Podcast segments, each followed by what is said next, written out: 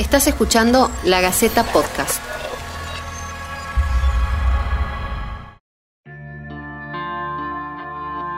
Finalmente, los audios del camarista Pedicone existen y vos estás por escucharlos. Estos son los audios que el camarista entregó a la prensa. Enrique Pedicone, juez del Tribunal de Impugnación de la Capital, denunció en sede penal a Daniel Leiva, vocal de la Corte Suprema de Justicia de Tucumán. La presentación ingresó a la órbita de Daniel Marrancino, ministro público fiscal subrogante.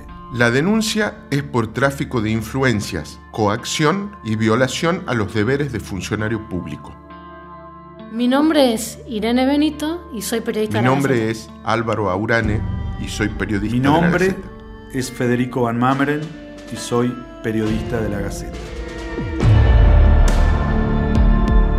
Yo le digo a usted que en este pendrive están las dos grabaciones.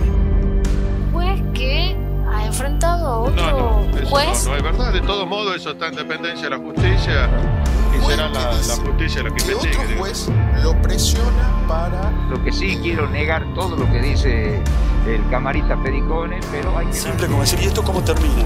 Y termina por lo más delgado. Episodio 2. En el nombre de...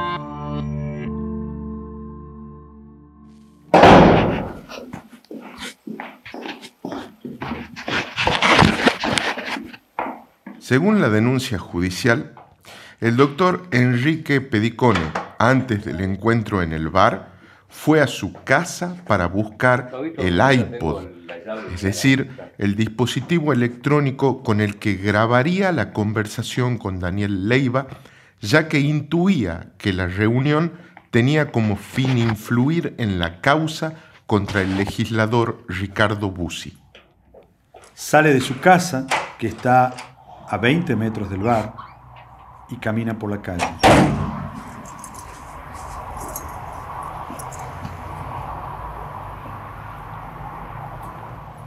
Cruza, saluda a la peluquera Sole Hola, ¿cómo estás, Sole? y apenas son las 9 de la mañana. Es la hora en la que quedó en reunirse con Daniel Leiva.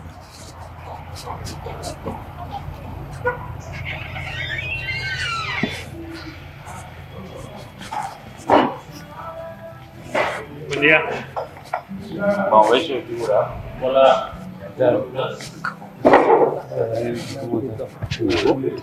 Todo bien.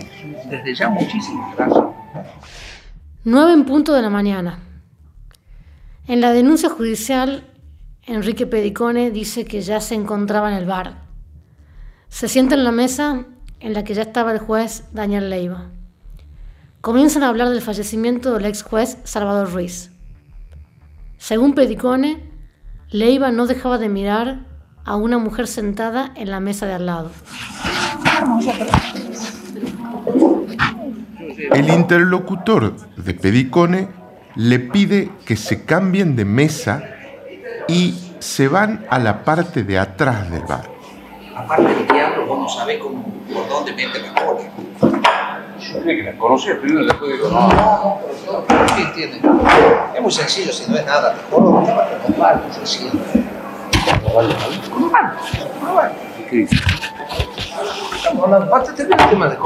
Después de unos minutos de conversación sobre el ex juez Salvador Ruiz, Bueno, contame, Negrito, porque estamos. Dos minutos. ¿Sabes por qué pasa? Va a estar la prensa hoy, toda la historia. Sencillo.